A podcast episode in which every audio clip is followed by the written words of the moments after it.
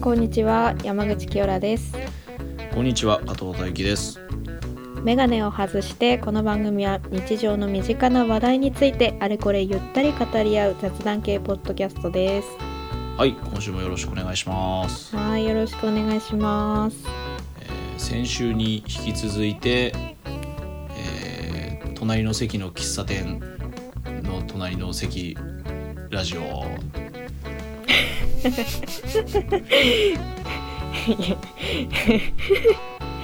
ちょっと雑すぎません？まあ確かに確かにそうだね、はい。まあ、そのぐらいのゆるさでお送りしてますね。はい。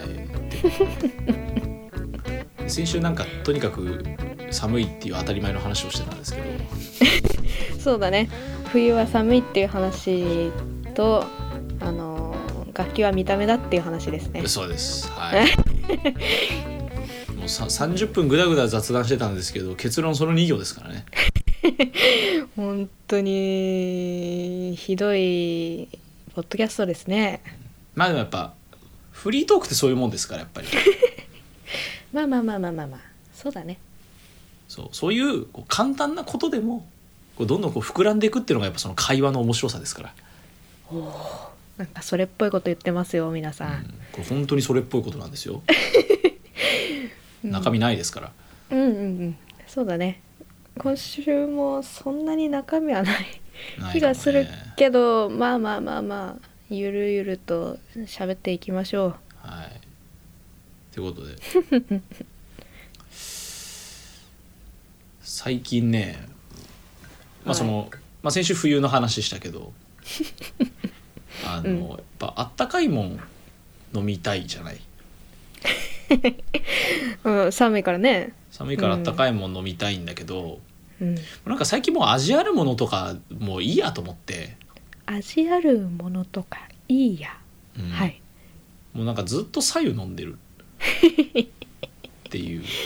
あーモデルみたいなことをするんですね。まあ、やっぱねやっぱそういう美意識大事ああなるほどね。あやっぱ意識高めていった方がいいよね。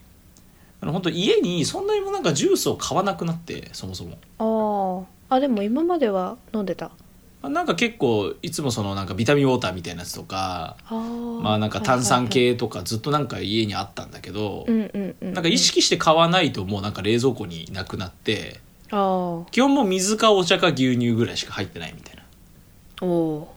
感じなのんうんうんうん。ってなるとだからだんだんなんかああったかい飲み物とかもなんかわざわざココアとかいいやみたいな、まあ、飲みたい時はあるけど。うんうんうんうん。もうねとりあえずあったかいもの飲みたくなったら湯沸かして飲む。いやー結局行き着くところは左右だよね。本当に？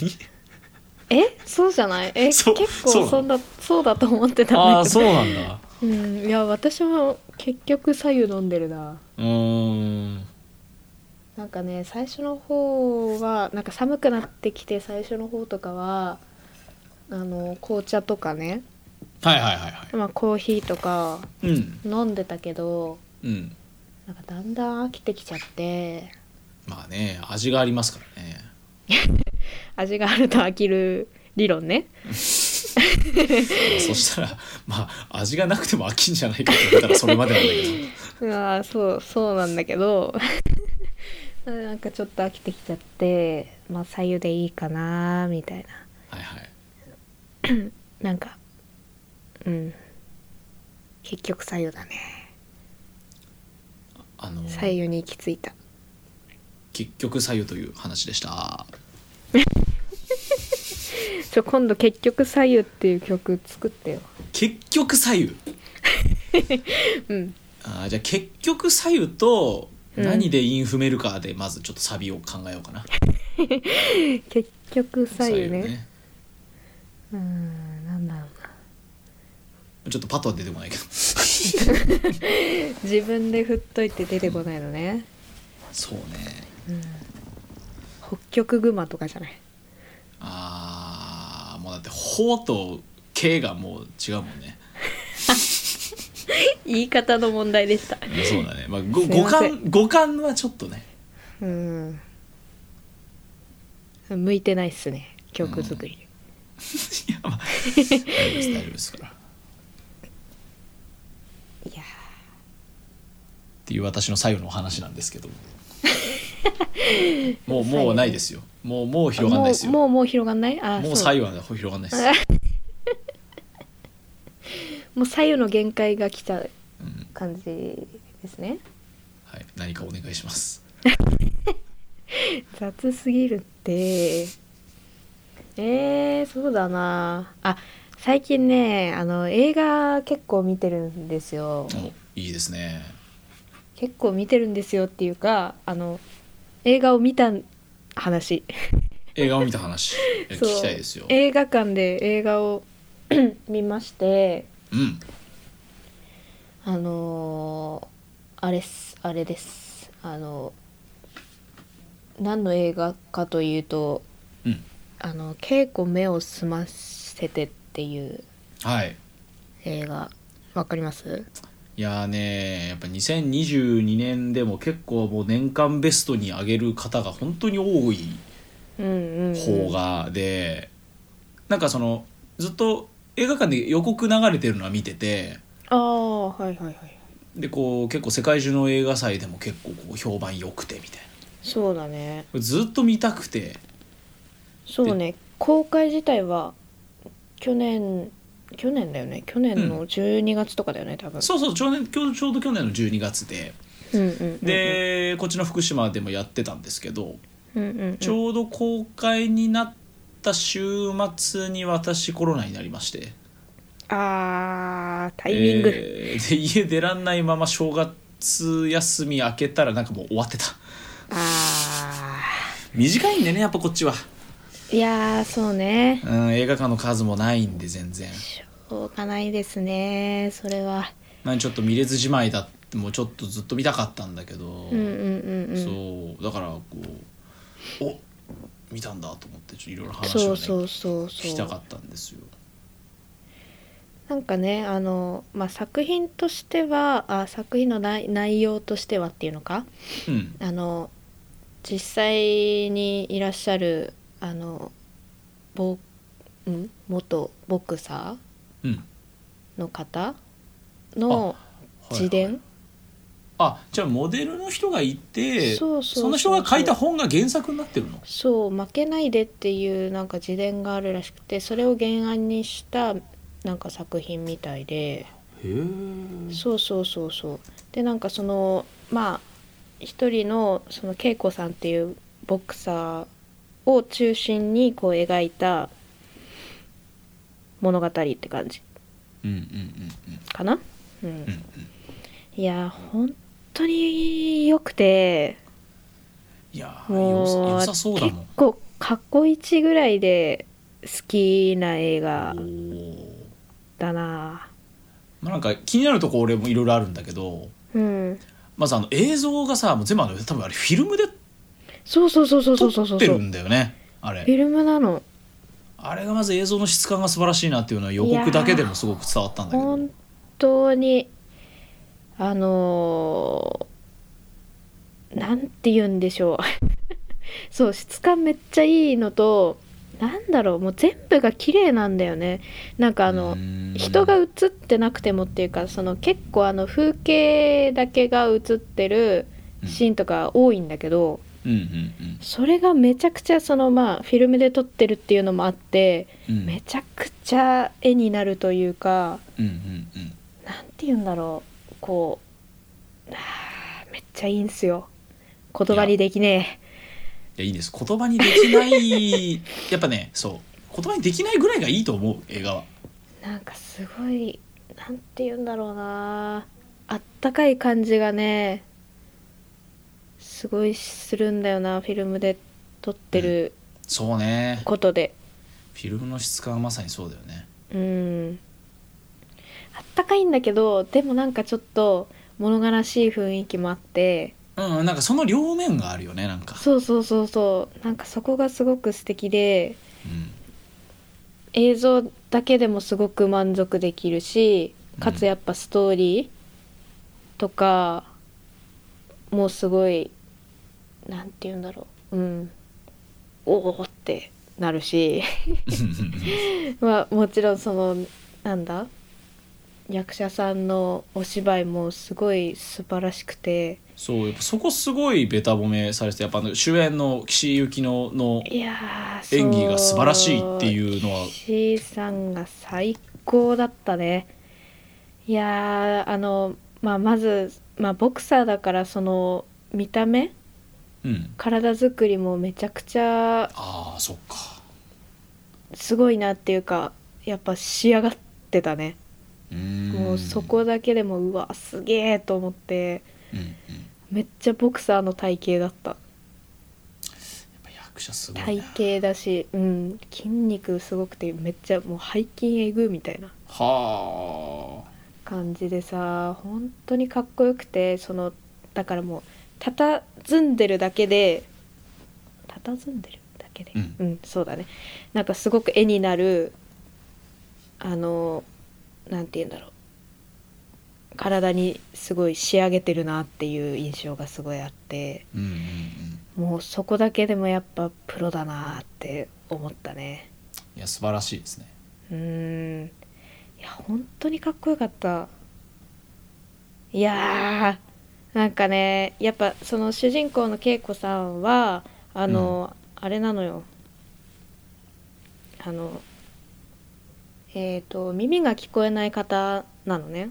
うん。そうなんだね。うん。そう。だからだからこそなんかその岸井さんのその目とか表情とかのお芝居がすっごく素敵ではいはいはい。もうね引き込まれた。そうか。もう。なるほどね、うん。その耳が聞こえないっていう人をどう演じきってるかっていう部分もやっぱりそのうんうんうん演技の凄みにつながってくるといういやか、ーすごかったね。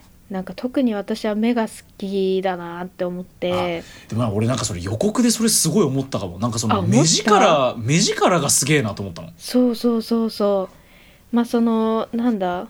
えっ、と試合してる時とかの目力ももちろんすごいしうん。その気迫っていうのがすごいあるし、なんかねあのなんて言ったらいいんだろう。うーん。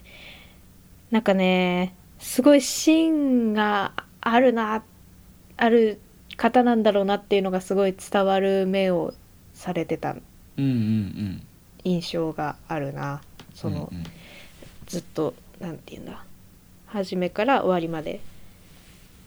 そういう印象があって、あとなんて言うんだろう。なんだろうな。そのちょっとねずっとこう気を張ってるうん。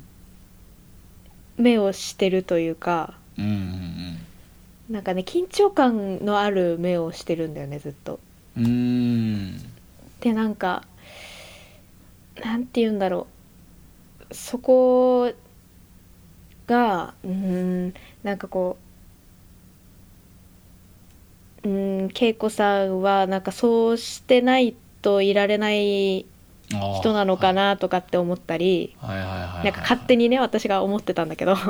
まあでもある意味そうだよね。その言葉にならないなってない演技でその人ななとなりとかバックグラウンドをこっちに想像させる。そうそう余地が生まれるような演技ができてるっていう。そうだね。なんかこうずっとこうなんて言うんだろう。こう自分を、まあ、自分を保つじゃないけどなんかこう自分はこう言いなきゃとか振る舞った方がいいかなとか、うん。まあ、そこまで考えてないかもしれないけどそれがこう目に現れてる気がしてん。なんか自分はときちゃったなーっていう感想。いやーねー見たいんで早く配信かレンタルかちょっと。いやーそうだね。ちょっとちょっと映画館で見に行けなかったのがすごく残念なんですけど。いいやー映画館で見てほしいけどね。なかなか難しいよね、うん公開会じゃないな。上映の期間もやっぱ短いし、うん。ね。いやーもうもう一回見たいもん。いや素晴らしいですね。いや本当に良かった。っていうかもういやもうさ 出てる人みんなすごいんだよ。うん。本当にお芝居がすごかったいやーいやー見てほしいなーこれ。ぜひ見てほしい。もう見る気だけはたくあのまんまなんで。本当見たい見たい気持ちでいっぱいいっぱいなのうんで、うんうん。いやーちょっとね本当に圧巻っていうかなんかもう何も言えないというかもう。もうね白旗ですよ。じゃあ白旗が上がったということで。いやーかなり良かったなー。ストーリーもめっちゃ良かったし演技もいいし映像もいいし音楽もいいしね。うん。いやーなんかもう思い出しながらお酒飲めるなっていう気持ち。いおおだいぶですねそれは。や全然いける。全然いけるよ。いやーそのぐらい良かったな。えなんか最近映画見たりした？最近でしょ？うん。いやねあんま見てないんですよ。あの今年ねまだ映画館に行ってなくて。ああまあ別に映画館じゃなくてもいいんだけど。そう配信でもねなんか俺何見たんだっけかな。あー変な映画しか見てないごめん。あのそうブラックフォンっていう、ブラックフォン、えーうん。とブラムハウスプロダクションっていう低予算ホラーをたくさん作ってるいいプロダクションが作ってるやつでホラーねまた。そうあの まあなんかこう少年少女がこう誘拐されるっていうこう怪奇事件が起きててうみたいな。でこう少主人公の少年もその殺人鬼みたいなのに連れ去られちゃうんだけどうん。その連れ去られた先から脱出するっていうちょっとこうなんていうの謎解きホラーみたいな感じなんだけど、へうん。え、結構これも結構面白くて。あともう一個はあのの呪いっていうね。もうがっつりだ呪いな呪いっていう、ね、あのしうんあの白石浩二監督っていう僕が大好きなホラー映画監督のはいはいはい、は大い、名作がなんか前前もなんか言ってなかったっけ？白石浩二監督も僕よく言ってます。もう大好きなんですけど、うん、のもう代表作。もうもう20年ぐらい前の映画なんだけど。あそうなんだ。そうそうそう。この大好きで。なんであの変な映画しか今年はまだ見てないんで、うん。まあでもあのドラマはねあのちょっと見てるかな。おおあの、まあ、配信だけどね。あの、うん今ディズニープラスでやってる「ガンニバル」とか、あー。うん、ちょっとまあちょこちょこ見ててガンニバルって面白いのかな。なんかめっちゃ話題だよね。話題になってるよね。面白すぎですね。え見たいんだけどな。ディズニープラス。そうね。か。う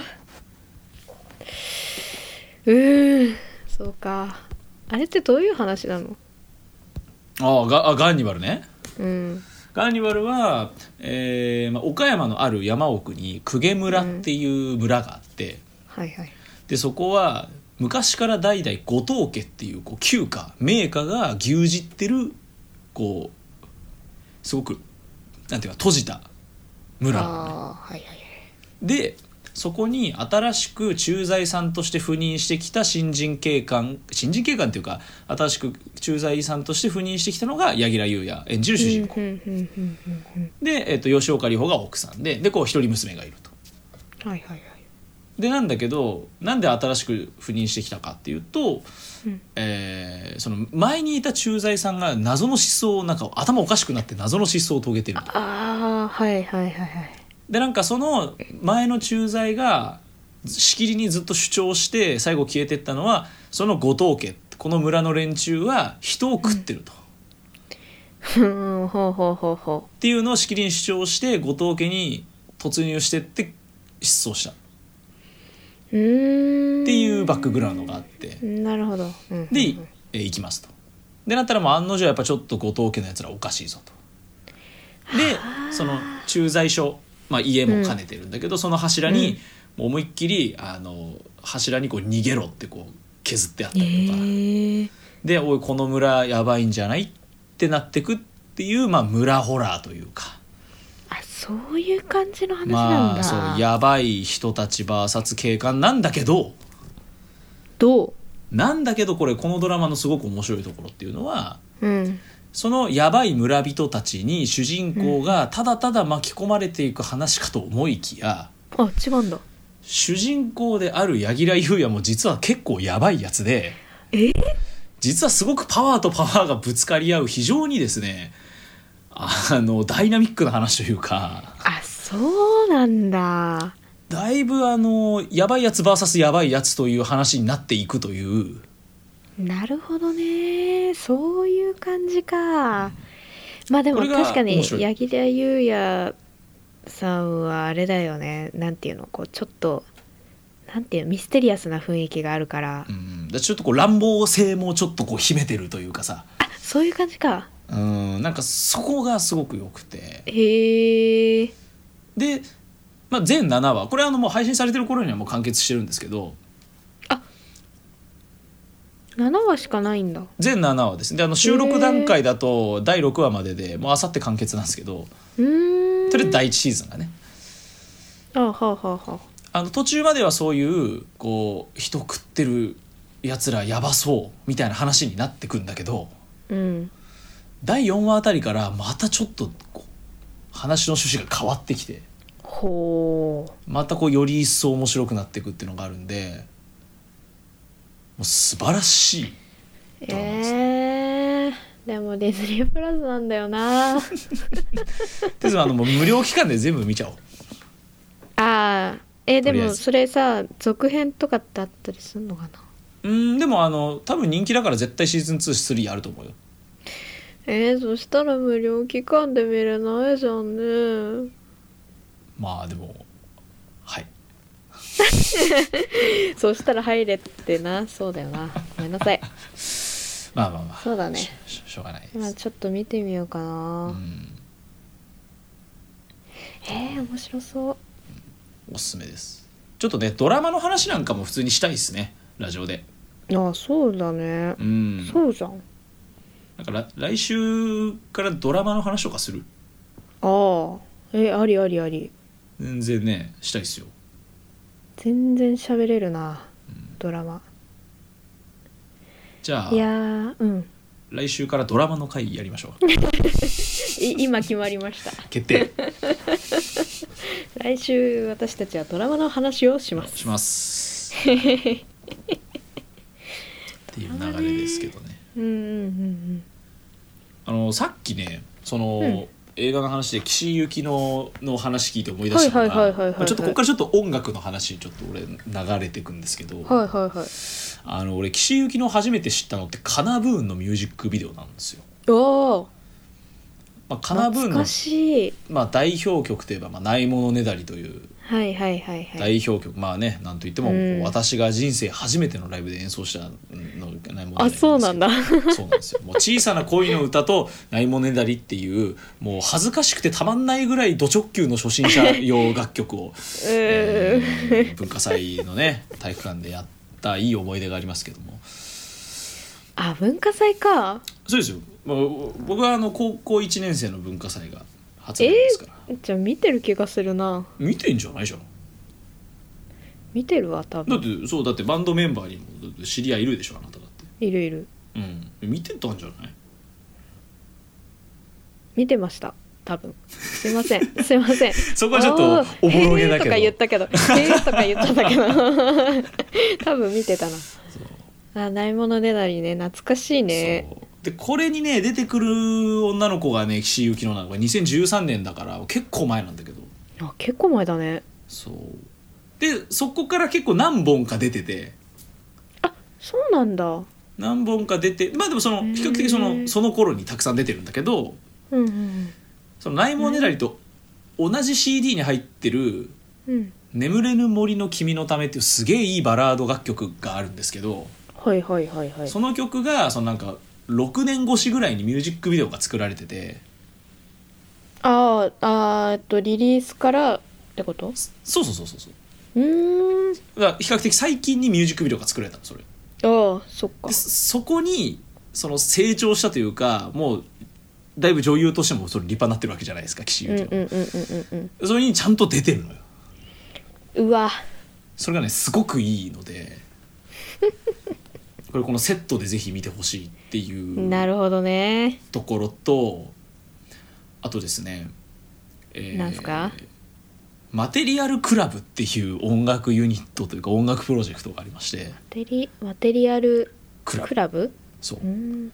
これ何かっていうと、うん。まあ、僕大好きなベースボールベアというバンドがいるんですけれあどもあ聞いたことある。まあ、そのボーカルの小出祐介さんっていうボーギターボーカルの人がいてうんその人のソロプロジェクトなんですよ。あソロなんだ。そう。まあ、その人普通にバンドマンなんで、まあ、ギターねそういうギターロックをやる人なんだけれども一人でやってしかもその生楽器じゃなくてやっぱそういう打ち込み？パソコン？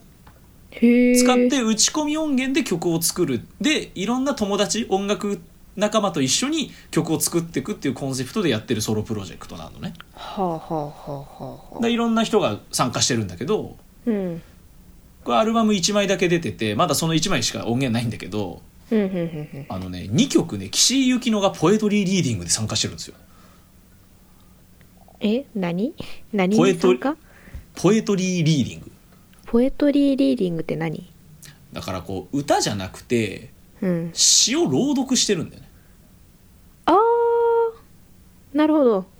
でその後ろで流れてるバックトラックの音楽がを作っててその音楽に乗せて詩を朗読してるっていう。あーあーあー。そういうことか。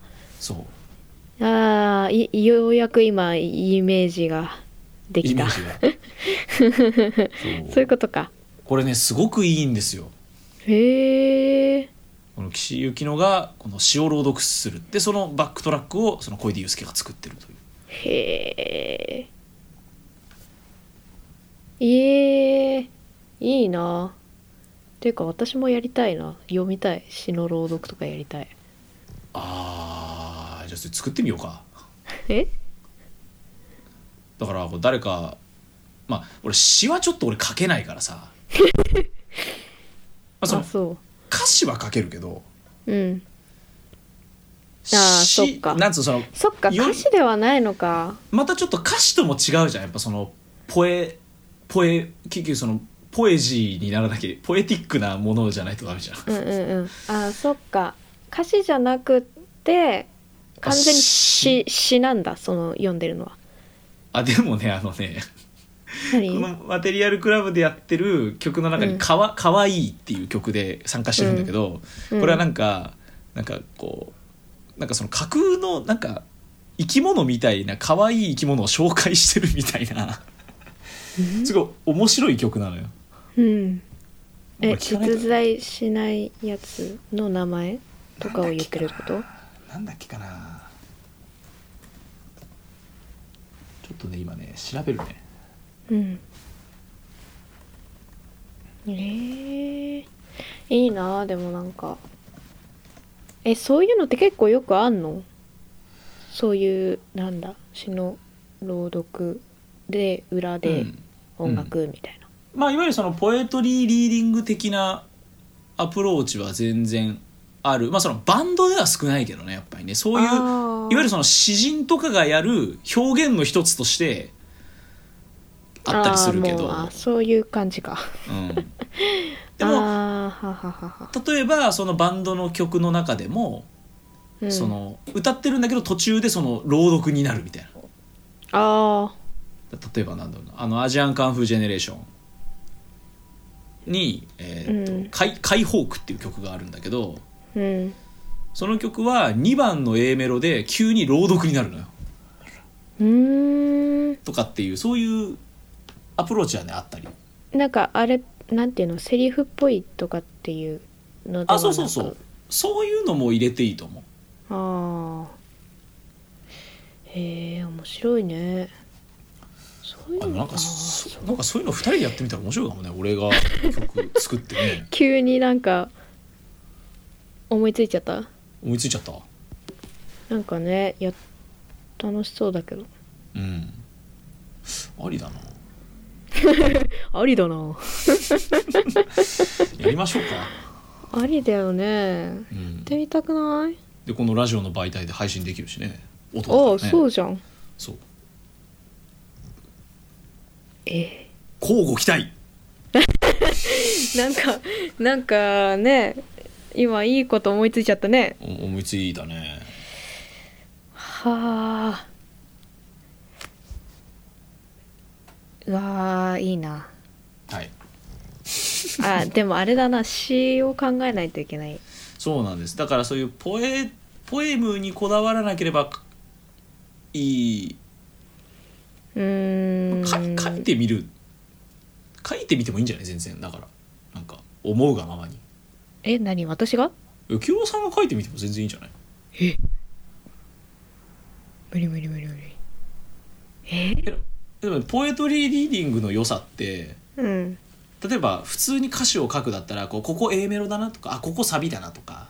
はいはい。やっぱある程度構成ってやっぱ考えないとダメじゃん。そうそうだね。うんうん。まあ詩も確かに構成はあるけどうん。うんその楽曲のそのセクションに合わせる必要がないわけじゃん。あああここが A だなとかサビだなっていうよりうん。思うがままに詩を書いてって曲作る方がそれを見て何を合わせるかだから。あーそっか。そっち先行だからね。うん、えー、やってみる？うん。うん、いやいいんじゃないい？できるかな？やできるできる。そうか。できるかな？なんかでも面白そうだね。うん。いいんじゃないやっぱこういうこの音の媒体でこうちょっとこうやれるうん。ものとしてはいいんじゃない？ありだな。ありですよ。あとあえー、そうだなこんなこんな詩どうですか？もう募集しとく？あだいぶあれだね。なんかハードル高いもん要求するね リスナーに。じゃあ違う違う。あのさくれてんの？そうだよ。じゃあ私が 私がうまくできなかった時のためにうん、あ何？添削添削してもらうってこと？そういうことじゃなくて。あ添削じゃなくて、うん。あの保険として、うんもうあの私がうまくできなかったら、もうあうん。の差し替えでうん。リスナーのいいやついいいいやつ作品をうん。あの山口清良の名前で出す。そういうのを自分の手柄にするそうそうそうそう。つもりか。そうそうそうそう。いやー恐ろしいな。まあでも今言っちゃったんでもうダメですね。まあそうだね。そういうのって普通言わないからね 嘘つけないんでね。すいませんね。あーじゃああのー長所でもあり短所でもありますね。いやいいと思いますよ。あーでもちょっと面白いからやってみたいね。ね。いいと思うよすごい。いやーカミングスーンですかこれは。カミングスーンですよ、スーンかどうかわかんないのか。まあ、スーンかどうかわかんない全然。まああのき気長に待っていただければ。そうそうだね。うん。なんかあれだね。なんていうの？もしなんかちょっとでも進んだら報告しようねじゃうんちゃんと報告しましょう。あね。進んでませんっていうのも報告しよ そうそうだね。進めろよっていううね。進めろよっていうね。うんまあちょっともうちょっとあれだね。あの2人で考えてみよちゃんと考えましょう。ね。ううん。まあそんな音楽の話。で締めるの下手なんだって。まあそんな音楽の話って言ってもどっちかっていうと岸由紀乃の話からちょっと派生あそうそうだね。したけどね、うんうん。うんうんうんまあでもそうだな。まあなんか俺個人の音楽の話で言うとうん。まあなんか清良さんわかるかもしれないけどなんか俺最近すごい k p o p を聴いてて。あ k p o p ね。なんかなんだろうな。えー、それはなんで？なんでなんで？すいや結構割とうーん2019ぐらいからうん k p o p もちゃんと聞いてみないとダメかもしれないと思って。ああ音楽好きとして？そう。なんか 食わず嫌いはもう良くないなと思って、まあ、別に嫌ってるわけじゃないけど、うんうんうん。なんか聞かないままってダメだなと。てかそのそれこそ今もう例えばブラックピンクとかなんてはいはいはいはい。アメリカの音楽フェスの大トリとかやるぐらいなんですよ、うーん。まあ、大トリとかトリか。やるぐらいでうん。もう k p o p が世界基準の今ポップソングになってるわけですよ。そうだね。やっぱそれは BTS とかね、まあ、BTS もそうじゃないですか。ね。もうトップオブトップですよ。ボーイズグループとしてね。もうワールドワイドって感じだよよねだからやっぱそういう音楽もちゃんと聴いてみないとなと思って、うんうんうんでまあなんとなくああいいじゃん。かっこいいじゃん。でちょちょこちょこ聴く、まあ、TWICE とかも、うん。ああ好きな曲ちょこちょこある。うんうんうんぐらいで終わってたんだけど、ねクリスマスソングでもねあそうそう。紹介してたよね。TWICE 紹介しましたけど。うん。ちょっと今年に入って明確にちょっともうこれはドハマりだなっていうのに出会っちゃって。お何？あアーティストってこと？そう。お。うそれはね何？ニューニュージーンズっていうグループなんですけど。うわわかんねえ。あご存知ないですか？全然わかんなかった。うん。これね去年デビューしたばっかなんだけど。ああそうなんだ。えニュージええー、ーンズ。置いてかれてる。ニュニュージーンズ？そう。なんかしきりにみんなツイッターとかで音楽ファンがニュージーンズニュージーンズって言ってっからこれなんだろうと思って聞いてみたらなんか最近デビューしたばっかの k p o p だと。で聞いてみたらねまず曲はかっこいいしでミュージックビデオもまあいいんですよ。女の子なそうでね平均年齢17歳とかなんだよね。え？めちゃくちゃ若くて。あーでもちょっと待って今さ検索してたんだけどさ。うん。見たことあるわ。あ見たことありますか？うん。あそれこそインスタとかさ。うんうんうん。とかでちょいちょい見かけるなあのねジャケットがあの CD のジャケットが全部ねなんかねううさぎかなんかの絵なんだよね。うさぎかなんかの絵なんでこれ多分これ見たことある人結構多いんじゃないかなっていう。あそうなんだ。ジャケットね。なんかねそのニュージーンズなんでビビッときたかっていうとはいはいはいそのいわゆる k p o p 的なものって俺2つあると思ってて。あー何？ぶジャンル？みたいなってこと？なんか音楽性としてなんかこう、うん。ブブラブラックピンクみたいにうん。結構重たくてすごいヒップホップの感じが強くて、うん。なんかバチバチって感じだよね。そうバチバチっていうもうこうグーで殴るみたいな強さ、うこうガールズパワーみたいな感じのグループとうん。いわゆる、えっと、j y パーク系というかあえ TWICE20 ーみたいな。あアイドルっぽい感じ。そうもうちょっとこうポップに寄ったうんうん可愛らしいタイプのポップソングっていうのが結構分かりやすく言えばその2通りがすごく多いなと思ってたわけ、まあそっか。大きく分けたらそうか。うん。まあ、もっといろんなのもちろんいるけどね。うんうんうんうん。すごいざっくり言うとその2パターンだったんだけどうんうんうん。ニュージーンズは結構どっちでもなくて、え？まあ、ポップなんだけどうん。ちょっとなんかどこか懐かしいなんかちょっとこう R&B っぽいっていうかすごくこうメロですごくちょっとミドルテンポな落ち着いて聴きやすい感じの曲が多くて。へえまあもちろんね明るい曲もあるんだけど。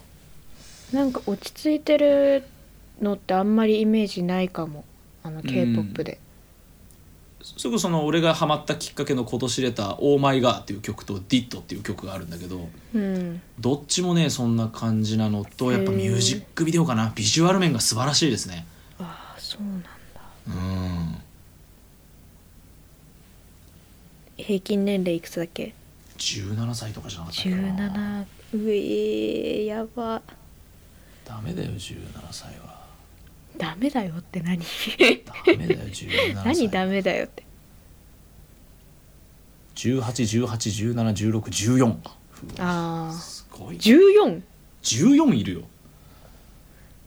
14もすごいねう一回り。一回りぐらい違うんですよ。一回り？もうええと一周分？えちょっと今引いてるんだけど。もうなんかびっくりしすぎて引いてるんだけど。まあねあの本当にまだミニアルバム1枚とシングル1枚しか出てないんで。ああ、まそうまあそっかあのまだ世の中に6曲ぐらいしかないのであのハマるなら今だよっていう感じかなニュージーンズ、もう青田買いした方がいいよという。うん、俺だからもしだからニュージーンズ日本でライブやるときは俺絶対見に行きたいもん俺。見たい、へえそうなんだ。確かにな。なんかこの見たことあったな、このなんだょっと名前わかんないけどこの中の誰か。誰か？誰かがね可愛いなって思って。あどれだっけな？忘れちゃった。そんなに若いんだね。もう。そうなんです。だまあそれでそういうう回なんだ。ニュージーンズをはじめとした k p o p を最近聴いてるよっていうので、えーまあ、その他にもルセラフィム、はいはいはいえーケプラー、はいはい。えーアイブ。はいはい。らへんはね聞いてますよちゃんと。ほでねどれもかっこいいんですよねやっぱ。ううわーねなんかもね。うちゃんとは聞いたことないなまあ俺もね詳しくはないけどね。チラチラと見る感じだな気になったやつだけ見たりするかな、なんかブラックピンクとかも結構なんだろう好きなやつだけ見てたりとかうんうんちょっとずつかじってるな。うん。う んルセラフィムも最近ハマってるけどそれもなんかめっっちゃ見てるってわけでもないしまあでも俺もそうなそうなんですちょこちょこって感じそもそも k p o p 好きな人で曲だけ聴いてる人なんてやっぱいないじゃないですか。あー。そうなの。こうミュージックビデオとかライブそういうことか、そういうビジュアル面が大事じゃないですかやっぱ。まあ、確かにパフォーマンスえぐいしな。うん。だ俺その辺ちゃんと見ないとなと思って。ああ曲だけ聴いてるから。そう曲ばっかり聴いちゃってるからやっぱどうしても。ああそれもすごいけどなんでやっぱ最近はちょっとミュージックビデオなんかもいろいろ見たりして、うんすげえ金かかってる。と思って。あすごいもうね質が違うわなんか k p o p のミュージックビデオって。ーいやー。あれなんじゃない？事務事務所の推しなんじゃない？まあ、というね、まあ、本当に k p o p はなんか k p o p じゃないとこう聞けない要素ばっかりなんで、はあ。うんすごく聞く意義があるというか、うんうんうんううん。んなるほど。という、えー、k p o p の話でした。k p o p の話。はい、ニュージーンズき 聞いてねみんな。あーちょっと気になるわ。じゃあちょっとあれだな。MV とか見てみよぜひ。うえー、絶対ハマるからな。本当にさ何でもさハマんのよ一回。いいじゃん。いやー本当に。これ以上沼を増やさないでくれ。大変なんだから。大変なんだからさ追う方はとか言ってそれが生きがいでもあるんですが。そうですね。うん。多分一生オタクやってると思うんで。一生何かしらのオタクやってると思うな。まあそんな我々ですけど。いやなんかめちゃくちゃ喋ってない？大丈夫？あもう45分ですね。だよね。はい。だよね。めちゃくちゃ喋っちゃったね。そうです。意外と雑談いけるいける説出てきたね。これはあの定期的にやります。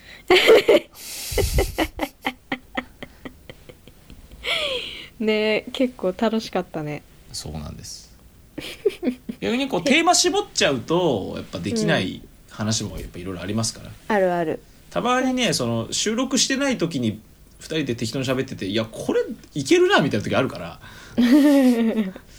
まあ、それで盛り上がってる時あるしね。そうそうそうそう。全然本編以外で盛り上がってることいっぱいあるもんね。いっぱいあります。